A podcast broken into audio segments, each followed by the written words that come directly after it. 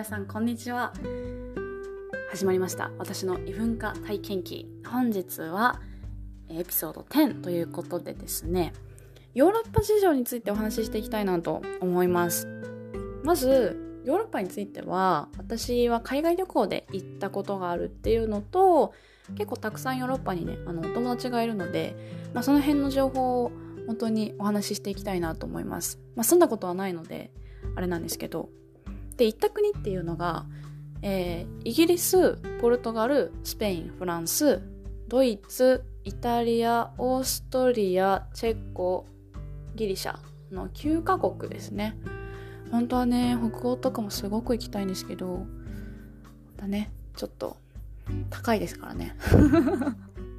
なんか余裕が出たらこう一気に北欧巡りとかすごくしたいなって思いますね。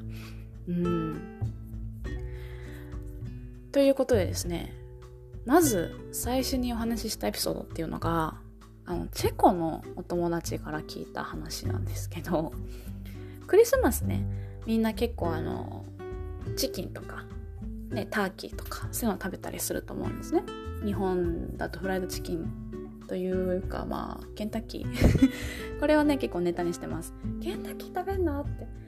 みんなに言われるんですけど私はねあんまり食べないんですけどまあ、日本で結構人気の食事なんでね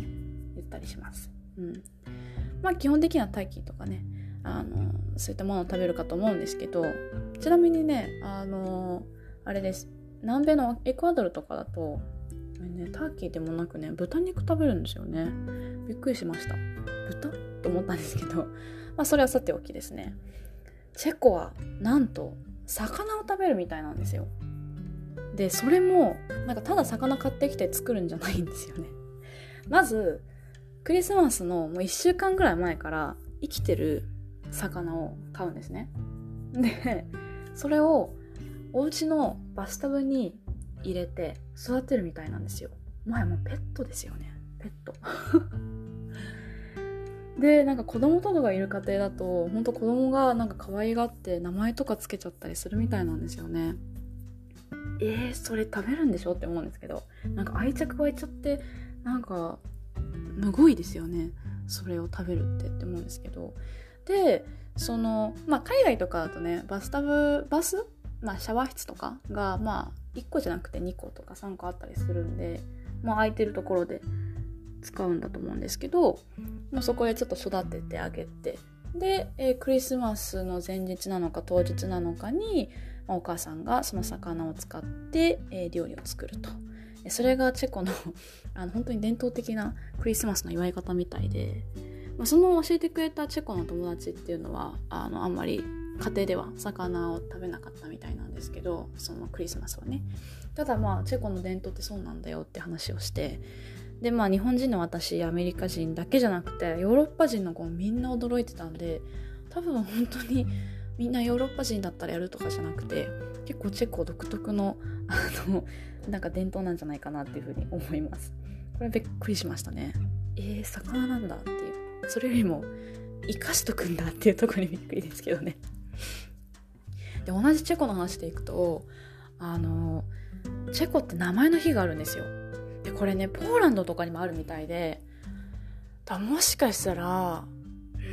東ヨーロッパとかあの辺になったらちょっと他の国もそうなのかもしれないんですけどその名前の日っていうのを使ってる国があるのかなと思うんですが何かっていうと1年って365日ありますよね。で基本は生まれた日が誕生日って言って祝うと思うんですけどみんなそれぞれ名前の日があるのでその自分の名前の日も祝うんですよだから年に2回祝う時があるというかどういうことかっていうとその365割る性別女男あるのでおそらく、まあ、180いくつぐらいしかねあのないと思うんですけど名前が常に365日分あるんですよ。であの子供が生まれたら基本的にその何て言うんだろうその180個分の中から選ぶんですね。でその子のと、えーと、私の友達の名前はマティーナって言うんですけどマティーナっていうのが名前がその365日のどこかの日の日付の名前なんですね。例えば1月1日はこの名前1月2日はこの名前1月3日はこの名前っていうのがあるのでで親がおそらくそのマティーナっていうのを選んでるので180何個分の1ですね。うん、であのマティーナはえっ、ー、と12月24日までだったかな？クリスマス近辺なんですよね生まれが。うん。なんかその辺でなったらあ誕生日だって言ってあそっか。その辺が誕生日。でマティーナっていう名前の日はねちょっといつかわからないんですけどまあその例えば8月だった8月にあ私の誕生日だ。あ私の名前の日だっていうふうに あるんですよね。親はその考える必要ないって感じですよね。選ぶだけなので。うん。日本だと本当になんかこうね今はあんまりないかもしれないですけどキラキラネームとかあったじゃないですか。だからそういったこう変わった名前を付けようとかね、うん、親の世代のこの漢字を1個使ってとかね。そういうのはないですね。うん、なんかその中からどれにしようかなって選ぶ。だから何が起きるかってやっぱり180いくつあるにしろそれだけしかその範囲オプションっていうか選択肢がないのでその絶対にクラスとかに同じ名前の子っているんですよね。まあそりゃいますよね。だからほんとひどいとこ人気の名前とかだとなんかもうクラスに3人4人ぐらい同じ名前らしいんですよね。もちろんその中で人気じゃない名前とかねあのあるとなんかこう珍しいとかあると思うんですけど言うてねみんな知ってる名前なんで、うん、だって毎日名前の日が毎日名前の日というか毎日何か知らん名前があるはずなので読み方がわからないとかこの子の名前ななんかすごく珍しいねみたいなのはまあないってことですよね。私なんかあの名字も名前も両方変わってるので一発で読んでももらえないしあとなんかよく名前のハンコとか売ってたと思うんですけどああいう印鑑とかでも売ってないんですよ。自分で作らないと。うん。だからなんかこうみんなに覚えてもらえる分かりやすい人気の名前とかもまあいいなとは思ってましたね昔は、まあ、今はまあこれの方が楽しくていいですけど。覚え逆に覚えてもらいやすいので。うん。っていう感じでね名前の日があるっていう結構なんだろう。私たちからしたら考えられないような システムなんじゃないかなと思います、結構面白いな。いろんな話題がある。でねこっから、えっと、私の体験談をお話ししていくとあのまああるあるだと思うんですけど本当に海外って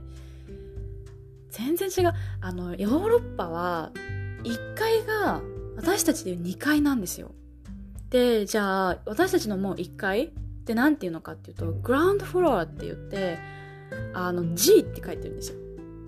で地下はベースメントなんですね。もちろん。ベースメント1階2階。てかマイナス1マイナス2っていう感覚でこっから1個上に上がったらプラス1だよね。っていうので私たちのもう2階が1階なんですよ。でここは0階になっちゃうんですよね。そのグランドフロアっていうのが。彼らにとって。で何が大変だったかってもう私5週間くらいかけてヨーロッパを旅行したんですね。結構な荷物で。でまあ友達とかがこうあのたくさんいたんで家泊めてあげるよとか言ってもらってねありがとうとか言ってあのホテル泊まったりホステル泊まったり友達の家泊まったりとか、まあ、させてもらって。でヨーロッパってね結構これね古い建物とかやっぱ多いんでおしゃれなんですよねレンガ造りとか。ただやっぱりそのちょっと古いんであのエレベーターがないとかっていうとこも結構あるんですよ。でごめんね止めてあげられるんだけどごめんエレベーターないからとか言って荷物多いよねごめんね。あ大丈夫大丈夫。何階って6階であ6階結構きついなと思いながら。あでもありがとうってまあ止めてもらうからと思って。そしたら6階って7階なんですよね私たちの言う。7階分大変だったな。ね。これはね本当に気をつけてほしいですね。あのチェコがどうとかじゃなくても結構他の国どこの国でもヨーロッパはねあのゼロ階が存在してるので これはご注意ですね。あとねスペインがねご飯の時間が遅いんですよ。で私は旅行してるからやっぱ朝早くからね観光したりとか動き出したいわけですよね。でもやっぱりお腹空いちゃうし朝ごはんはねまあ8時から10時の間に食べたいしお昼ご飯は12時とか1時に食べたいじゃないですか。まあお店が開かない。もうスペインの時間のそのゆっくりさみんなだって起きてこないし10時なんてお店が開いてるわけないし観光したいんだけど10時なんて言っても別にどこも開いてないから。結局なんか11時とか12時になってやっとなんかでもそれもランチじゃない。んだよランチはなんかもう本当にもっと遅かった気がするんだよな。結構結構お店を探すのが大変でしたね。スペイン。うん。なんかみんな夜ご飯とかもその7時なんて早いんでそんな早くないですもんね。多分8時から10時とかだったかな。9時10時とかに夜ご飯食べるのかな。これ南米の子も言ってたんでなんかラテンの国は結構そういう文化なのかなっていうふうに思いましたね。うん。遅い。だからもうご飯が遅い。美味しいんですよ。美味しいんだけどお店が開かないしご飯の時間が遅い。っていうのがスペイン。でね意外と穴場なのがポルトガル？ポルトガルってまあ日本人でねなんかすごい有名というかみんな行くよっていう場所じゃないのかなって思うんですけどめっちゃいいですよ。なんかこういろんな文化が詰まっていてなんかこうハーバーもあるしアーティスティックな場所もあるし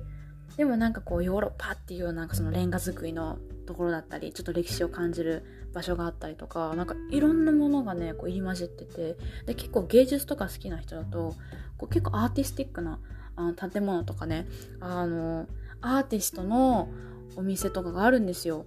結構こう手作りのハンドメイドみたいなものだったり、うん、作品を売ってますみたいなストアが結構あるのでポルトガルは結構おすすめだしご飯がね私イタリアに2週間ぐらい滞在した後にポルトガルに行ったんですよ。でイタリアって、まあ、探せばあると思うんですけどほぼイタリアなんですよ。レストラン見つけたら全部イタリアンだったんですね。なんかもう中華とか日本食とかなんかタイ料理とか韓国料理とかもないしそれこそもうフランス料理とかも全然ないしでも毎日パスタとかピザとかリゾット？でもねこと足りるんですよね。私基本的にはあの米食べてないとダメなタイプなんですけど米食べたかったらリゾット食べればいいし。でパスタとかもね結構いろんなソースとかいろんな味があるので、まあ、全然毎日違う味食べてれば飽きないしすっごい美味しかったですけどね。めっちゃ行きたい。本当にまた食べたい。って思うぐらい美味しかったんですけどさすがにねやっぱり2週間ずっとイタリアン食べてるからポルトガル行った時に焼き魚とかあって海外で焼き魚ってまあないんでお店食べることなんて。びっくりしましたね。グリルで焼いた焼き魚とかあとは普通にもうお肉って感じ。お肉とご飯とサラダとっていう。なんか日本人の口に合ってるのかなっていうイメージでしたね。すごく嬉しかった。ずっとパスタ食べてたから焼き魚優しい体にと思って 食べました。そう意外とね旅行はねポルトガルおすすめですよ。でねギリシャに行った時私あのえっ、ー、と島であるサントリーニ島に行ったんですよ。サントリーニはもう本当に綺麗。もう絶対死ぬまでに一回みんなに行ってほしいと思うんですけどまあなんかハネムーンとかで行きたい場所ですね。やっぱちょっとこうロマンチックで。でそのサントリーニ島行った時にあの本当はやっぱ夏に行くのがベストなんですよねシーズン的に。で私が行ったのがその当時も2月か3月だったんですよ。だから全然こう時期じゃなくて。でなんかこう終戦とかこう手入れとかしている時期だったんですよね。だからこうギリシャ人もまあもちろんいるけれどもあのなんかその近辺の国どこだろうな。例えばなんかブルガリアとかルーマニアとかその辺の移民の人がなんかこう工事現場とかそういうので修繕に働いてるっていうような人が多かったんですけどみんなねすごい声かけてくれるんですよ。一人旅だったからねすごい楽しかったです。楽しかったっていうか嬉しかった？うん。なんかホテルの人とも仲良くなって一緒にねワイン飲んだりとか。一人旅の醍醐味ですね。うんなんかこう地元の人とこう喋って一緒に飲むとか、うん、結構海外旅行して友達作って現地で友達作ってっていうようなことも私は多いので意外とね一人旅も大好きです、うん、絶対に行ってほしいところサントリーニと本当に綺麗です。ただねあのロバで有名なんですけど ロバの糞とかめちゃめちゃ落ちてるんで真っ白なね綺麗な場所なんですけどそこにロバの糞とかもバンバン落ちてます、うん、まあそういうものなのかな。結構フランスもねパリとかもおしゃれだけど結構汚かったりするしね。うん。まあ綺麗さは置いといてっていう感じなのかな。あとイギリス行った時は私は結構その英語に関してはそんなにね問題がないと思ってたんですけどやっぱりアメリカ英語なのでずっとイギリス英語が本当に聞き取りづらくてすごく苦戦しましたね。何言ってるかわからないと思って。最初はイギリス英語あまり好きじゃなかったんですけどなんか途中からすごくこうあいいなって思えてっていうのもイギリスもね私一人で行ったんですけどこれは個別で行ったのかな？アメリカから一人でイギリスに旅行に行ったんですけどその時は。あのなんか有名なバーに行ったんですよね。でそしたら隣で喋っているこうおばさまたち2人かな？がすごくまあおばさまだからかな？すごいなんかこう映画英語がこう綺麗でなんかこう映画館で見てるような英語だったんですよね。でなんかこう、えー、イギリスの友達もたくさんいたんですけどなんか雰囲気が違っててなんでだろう。なんかすごくイギリス英語話したくなったんですよね その時。に。そっからねたまにねあのイギリス英語っぽくしゃべるっていうブームがね私の中にねたまに来るんですね。どうでもいい。でもちょっといろんなアクセントをあのするのがモノマネするのが大好きでよくシャワー室とかでやったりするので、まあ、いつかね公開できたら面白いかなとは思います。はい。あと何かあったかな？スペインフランス。あフランスがね私が初めて行った国なんですよね。ずっとこうパリに行きたいと思っていてで夢見て。で高校生の時にいっぱいバイトしてお金貯めてで高校の卒業旅行として私は行ったんですけどで姉がフランス語学科文学部のフランス語学科だったので話せるのかなと思って一緒に行くって言って行ったんですけどお母さんと3人で。全然話せない。全然話せないからもうタジタジの当時タジタジの英語ですよ。英語でもう過ごしましたね。ランスに行った時にそのええー、と美術館に行ったんですよ。まあ私も母親も、まあ、姉も3人とも美術館がもともと大好きで結構しょっちゅう美術館巡りってしてたので「もう絶対行くよね」って言ってルーブル美術館のね。まああと三大美術館全部行ったんですけど、まあ、ルーブル美術館に行ったわけですよ。そしたら私たちはもう今1回1000円から2000円ぐらいかかるね。毎回入館料払って東京とかのちっちゃい絵を見てるわけですよ。海外からやっとこうやってきたその小さな絵を見るために。その作品を見るために東京行ってね横浜行って大阪行って、まあ、住んでる場所によりますけど1000円とか2000円払って見て「はあ」とかって言ってポストカード買ってみたいなしてるのに。ルーブル美術館。えー、でっかえー、こんな有名な映画こんなにある。もうだから1週間行っても終わらないぐらいですよ。すんごいだよいやそんなところにね生まれ育ってたらまあそりゃこう芸術に何て言うんだろう。詳しくなるというか芸術がね好きになりますよね。うんわかる。でまあフランスの子供たちなんかはあの多分小学生でしょうね。多分学校のあの何て言うんだろうフィールドワークみたいな感じで多分行くんですよね。で多分無料で入れるのかな？もちろん。連れて行かされる場所がルーブル美術館ですよ。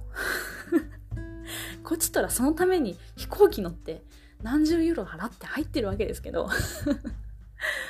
いや素晴らしいなと思いましたね。そうだからもう子供たちなんかそのその子たちはね、まあ、あんまり分かんないからボケーっと座ってるんですけどなんか連れてこられたっていう感じでいやいやあなたたちすごいすごいあの贅沢なことしてるよと思いながらいやいいなーなんて見てね。でね面白かったのがねあれ名前何だったかな？やっぱりこうすごい有名な絵なんでちょっと今思い出せないんですけどあの海外の絵絵って特にそのまあルネサンスだったりとかまあ印象派の時代でもそうかなあるかなありますね。あの結構そのヨーロッパのねえっ、ー、と美術芸術作品とかだとまあ裸裸体とかってよくありますよね。絵だったりまあ像であったりとか彫刻とかね、うん、その裸体の中で裸体とかがある絵がたくさん、まあ、あって。でなんかあのその乳首を触っなんか持ってる絵があるんですよ。何だったかな？そのねあの持ってるっていうのは2人いてで1人が隣にいる女性の乳首をこうつかつまんでるみたいな絵があるんですけどでそれの絵の目の前にベンチがあったんですね。ででは私たちなんかは「あこの絵有名だよね」とかでパーって見に行ってパッて見たら目の前で男の子23人がこう休憩してるんですよ。まあ小学校の多分そのフィールワークで、まあ来てるからね。でも疲れたねっていう、じゃあもうベンチ座ってようぜってなってると思うんですけど、ただね、まあ年頃の小学生の男の子がね、あの絵の目の前で座って休憩してるっていうのがやっぱりね うん、可愛いなって思いましたね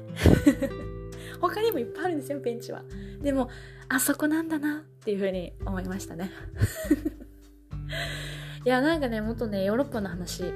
多分思い出せば思い出すほど絶対あるんですけど、ちょっと今回はこの辺にしておきます。また面白い話思い出したら、えー、次の話題にしていきたいなと思います。では今日は聞いていただきありがとうございました。それではまたね。バイバーイ。